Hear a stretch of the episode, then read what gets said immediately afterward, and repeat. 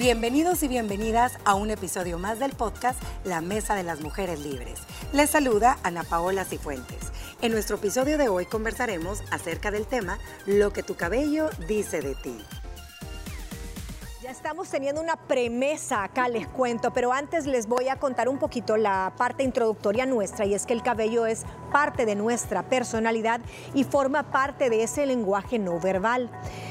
Por ejemplo, llevar el pelo largo ha sido desde siempre un símbolo de fuerza, de honor y de sabiduría. Hablaremos de todo lo que supone para la salud, crecimiento personal, llevar el pelo ya sea corto, largo, los peinados, nuestro color de cabello. Y a nivel espiritual, el pelo representa la conexión con lo divino y refleja cómo te relacionas con tu espiritualidad. Hoy en día incluso los cortes de cabello más desaliñados indican una conciencia de cómo nos perciben los demás. Otro tema interesante que captó mi atención, niñas, me ha hecho descubrir muchas cosas y darle la razón o encontrar el porqué de muchas culturas ancestrales que nos han acompañado en una trenza. Yo veo que la chef hoy anda con una trencita, yo ando el pelo suelto, tú lo andas agarrado. yo ahorita estaba así. Gina tiene el pelo castaño y todo tiene su razón de ser. ¿Qué piensan ustedes ahora que han estudiado este tema y entienden lo del cabello y que tiene una razón psicológica y espiritual? Voy a traer el pelo suelto. Mira, el cabello, sin lugar a dudas, es una parte de nuestro cuerpo súper importante, así como la piel y todo. Y creo que a lo largo de la historia ha tenido diferentes connotaciones. Eh, sabemos que en el aspecto religioso es una, hay culturas donde pues no, digamos que es algo muy privado, muy propio de la mujer o de la pareja en sí, no, no hay que mostrarlo. Pero yo creo que al final eh, dice mucho de ti el cabello, el color que andas, el corte, si sos extrovertido, si sos aventurero, si sos recatado, si sos una persona profesional. Em, lo mismo que dice muchas veces tu ropa, tu maquillaje, solo que el cabello, creo yo, tiene más relevancia porque dice mucho también de tu salud, de tu espiritualidad. Entonces, para mí sí, sí vale la pena. Incluso hay psicología del cabello. La gente que es estilista muchas veces estudia este tipo de materias porque hay mucho, mucho involucrado a la hora de cambiarse look.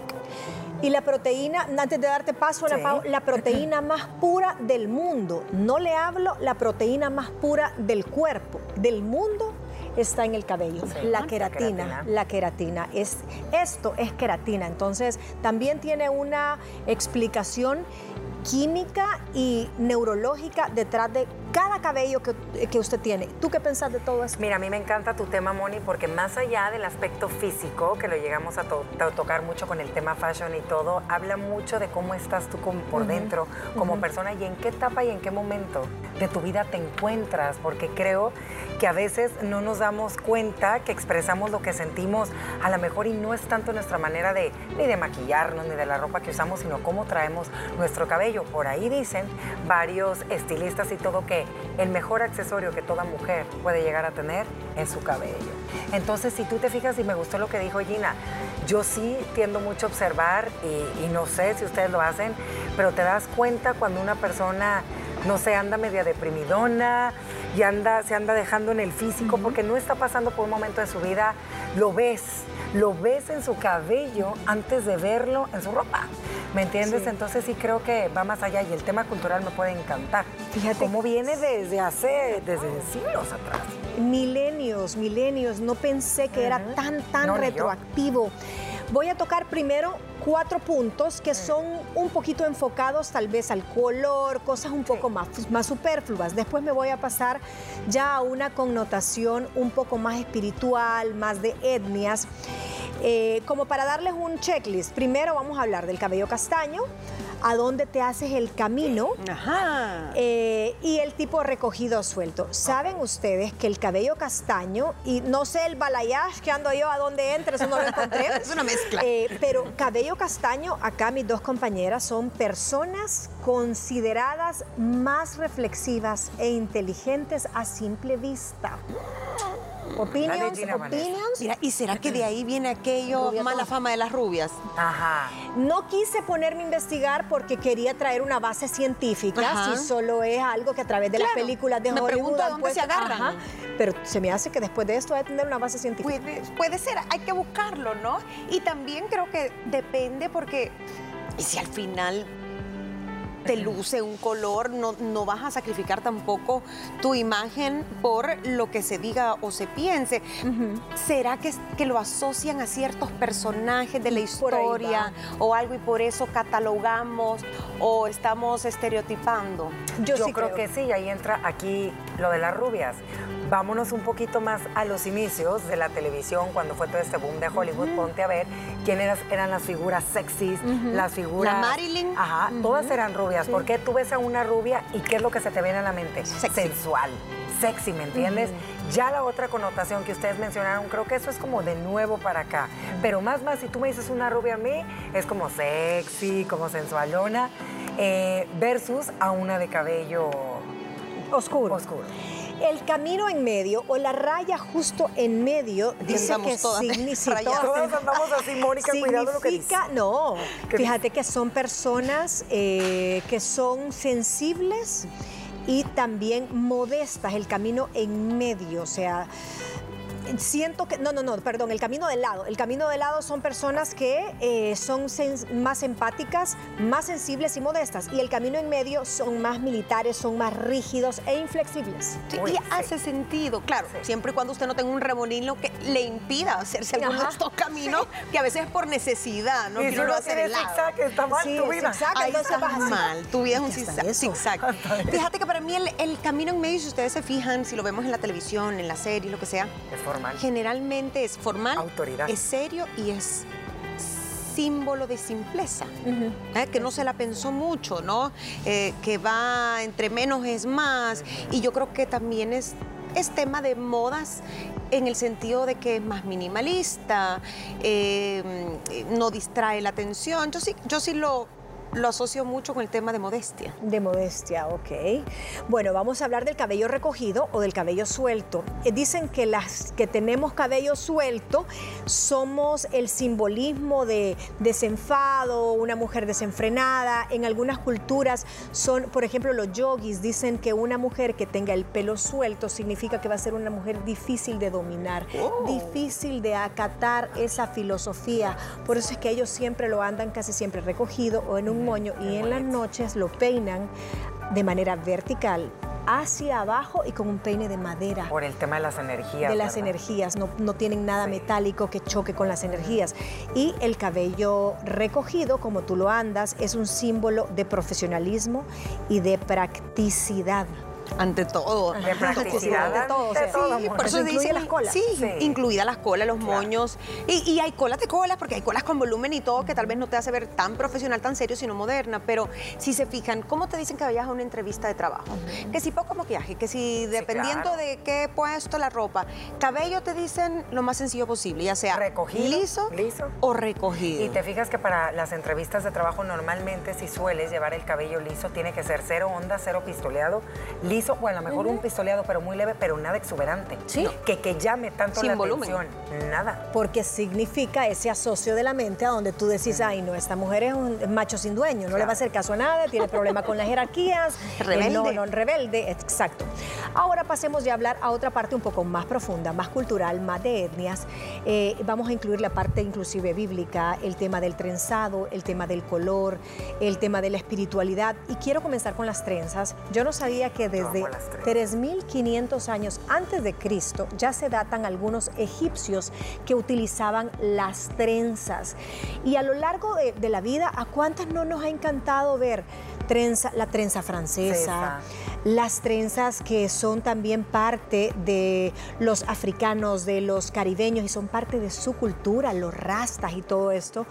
¿Saben qué significa, niñas? Significa ese entretejido social a donde la mujer está haciendo una conexión, dejando la sabiduría en las nuevas generaciones. Es un símbolo entre mujeres de hermandad. Entre, las que se hacen entre ellas. Las, yo no sabía y dije, qué lindo. O sea, a mí algo me encanta y ustedes lo saben, son las trenzas. Y no sabía eso. Lástima que no sé hacer tan bonitas para Camila. Ay, le voy a dejar la sabiduría. Yo no me las puedo hacer, pero amo verlas. Me encanta. Para mí me evoca mucho el romanticismo y no sé por qué siempre lo asocio con lo griego, lo romano. Para cuando uno dice que es que tiene un look griego, romano, bien romántico, uno dice, ah, entonces que se haga una trenza. Eh, yo creo que también como símbolo de dedicación, de arte y también em, tú ponías en, en, ese apartado de que quería decir también no solo el tema de la armonía y de la hermandad entre mujeres, sino significa la persona que está trenzando, que está entretejiendo también su pensamiento, está concentrada. Se me hace también para mí, para personas que son más bohemias. Es un, es un look como bojo. Siento que las trenzas, no sé, para mí yo las relaciono con climas más cálidos. Fíjate que lo de los climas puede, ser que por comodidad, un tema de temperatura en, tu cabeza. Eh, sin embargo, el tema étnico es como bien diametral, porque tú lo ves en África, lo ves en el Caribe, lo ves también eh, en, lugares como, bueno, en México también ocupan mucha trenza. Y las generaciones anteriores, o sea, estamos hablando de uh, antes de la época de la conquista, se sentaban las abuelas y las mamás en una especie de, tertulia, ponían a los niños sentados abajo, o sea, y desde arriba la mamá empezaba a trenzar el pelo, o esa abuela, y lo que hacía era pasar esa cultura, pasar ese conocimiento y esa sabiduría. Estaba dejando su herencia cultural entrelazada en el cabello de esa eh, personita que era su nieto, era su hijo o era parte de esa misma comunidad. Con esta eh, parte histórica del cabello nos vamos a una pausa, pero siga en nuestra sintonía y también escuchando este podcast. Haremos una breve pausa y regresamos con más información del tema de hoy. Continuamos con la mesa, ya hablamos del tema de las trenzas y quiero pasar, me voy a saltar la parte del color o solo la vamos a tocar así rapidito. Ya hablamos del tema de los castaños, pero dice que teñirse de verde, morado o azul demuestra falta de reparo en las convenciones sociales, proyectando rebeldía y atrevimiento. Y creo que dice mucho de la personalidad también, eh, gente que de pronto es muy ¿cómo decirlo? Eh, más extrovertida, aventurera. Que le gustan los cambios, que le encanta estar probando cosas diferentes, que es más relajada. Pero también no se adhiere a las pautas sociales. Creativa también. creativa, que es diferente rebelde. Completamente de acuerdo. Ahora vamos a hablar del luto. Miren qué interesante esto y data de las mujeres mexicas, mexicas o mexicas, ¿cómo mexicas. mexicas, que es como se les llamaba a esta etnia o esta raza de este asentamiento que de ahí surge pues toda, eh, todo México. Dicen que cuando a ellas se les moría su esposo, ¿saben qué es lo que hacían? Decían que marca momentos importantes en la vida como el final de una relación o de luto. Estas mujeres dejaban de lavarse el cuerpo y el cabello durante largos meses, cuando sus esposos morían en la guerra, en señal de luto, y luego un sacerdote las limpiaba, las peinaba y el amasijo del cabello, o sea, lo que les se les caía o lo que resultaba después del peinado era enterrado junto al lugar de su esposo, porque ahí iba su amor, ahí iba su luto, en ese cabello iba el dolor, el duelo que ellas estaban viviendo. Me pareció bien profundo. Súper profundo, ¿no? El, significado que puede tener de purificación, de em, sanación, de entrega, porque es una parte tan íntima y tan tuya. Y tú decías lo de la proteína, pero acuérdense que en un cabello está toda nuestra información de ADN también, ¿no? Entonces, poner a pensar que es una parte de ti lo que se quedaba con él. Ay, sí. Increíble. me partió el corazón y ahora tú entendés muchas cosas culturales, desde las trenzas, el color, el luto, todo lo que significa. Y yo siempre, y una vez te dije, Ana Pao, cuando yo te conocí, yo no sé si tú te acordás, que tú tenías cabal el look de las mujeres mexicanas. Sí, porque para mí, yo las tengo como catalogadas que siempre tú las reconoces porque es por su cabello, es como su sello, es un cabello frondoso, es un cabello casi siempre negro, robusto, un color castaño, con mucho volumen pero con mucho brillo también. No sé si estoy equivocada, pero es como la fotografía en mi mente y tiene probablemente que ver mucho con la etnia, con la alimentación basada desde años ancestrales. Sí, mira, yo aquí quiero rescatar algo que las dos dijeron que creo que es bien importante. Eh, el tipo de alimentación que también nosotros estamos llevando en estos tiempos influye mucho. No es lo mismo antes, acuérdate, esas cabelleras largas, va, pocos años atrás, no nos vayamos tanto. Poquitos años atrás, ¿cómo tenían ustedes diferente su cabello? La alimentación, eh, ahorita todo el tema de procesos químicos, también entran los problemas hormonales en otras las mujeres. Antes, en aquellas épocas, no eran tan fuertes y tan profundos como lo son ahora, niñas. Sí. Ahora vamos a dejar, miren, me voy a saltar la parte bíblica y a Sansón todos sabemos que cuando Dalila le cortó el cabello, perdió todo su, toda su fuerza, eso ya lo vamos a dejar para otro tema, porque no quiero que se me pase por alto la parte del cabello como, como antena. Y no quiero sonar como que si estamos hablando de, ay, extraterrestres y voy a poner el pelo así, entonces voy a ver. No, tiene su lógica y tiene su base científica porque al final del día el cabello que nace del cuero cabelludo tiene contacto con el folículo piloso que tiene toda la irrigación sanguínea, que tiene todas las terminaciones nerviosas en contacto y cuando pasa algo en el exterior o tu cuerpo lo percibe, el pelo es como la antena final que lo detecta. Cuando tienes calor o tienes frío, el mismo efecto que hace en la piel de gallina, que es, de ahí viene la palabra horripilante, porque significa eh, erizar. Que, tiene ese significado o esa etimología. Entonces, dicen que Salvador Dalí tenía sus bigotes así en punta, en forma de antena. Y me acordé también del chef, el chef Roberto Godoy. Sí, sí, sí. Que tiene de Camilo. Ah, o Camilo. tiene una razón de ser porque por ahí entra toda la percepción, la energía. Eh, no, está tan descabellado porque tiene su base, como les digo, en la parte neurológica. Igual algunos animales, como los gatitos, te dicen, no le voy a cortar los bigotes porque se va a desorientar. Sí, hace todo el sentido del mundo, es tu conexión al exterior. Y si sabemos que somos energía, bueno, cuando se nos frisea el pelo por diferentes razones, ¿no? te estás... Resequedad. ¿Cómo se dice cuando te das? Que ay, traes mucha energía en el cabello. Sí, resequedado, te asustan o se te mataron los pelos, dice uno, ¿no? Eh, a un roce porque es el mismo sentido del tacto. Lo que pasa es que nosotros pensamos que solo las manos o la piel, pero al final aquí nosotros tenemos piel, ¿no? Ajá. ¿Quién te trata los problemas del cabello? Un dermatólogo, normalmente. Un cuero cabelludo. Ajá. Entonces yo creo que la sensibilidad está. Y si usted cree que somos energía, con más razón. Claro. Y si usted quiere saber cómo está alguien en su salud, véale el cabello. Ahí te das cuenta. Cuando tú tenés una alopecia por un impacto de emocional y se te cae el cabello, por una depresión, por un susto, por, una, por un duelo, ¿Qué es lo que te disprime? Es el cabello. Se mira si hasta se me cayó el cabello. Sí, con el tema hormonal, lo que le está diciendo yo, que pasa muchas de nosotras las mujeres cuando estamos lactando, niñas. A veces vienen, pero puños de cabello cuando andas ansiosa. También eh, hay, no recuerdo el nombre de esta enfermedad. No sé si aquí ya lo hemos llevado en liberadas, pero hay eh, uno que las niñas Alopecia areata. se la arrancan. Ah, no, pero esa es como un trastorno obsesivo. Y le sale como un tipo de dermatitis. Se lo arrancan.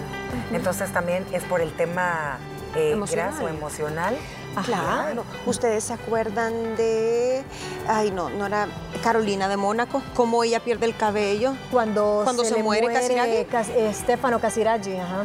Que se lo termina cortando, ¿no? Pero ella lo que tenía una depresión espantosísima. Y su cabello. Y tu cabello.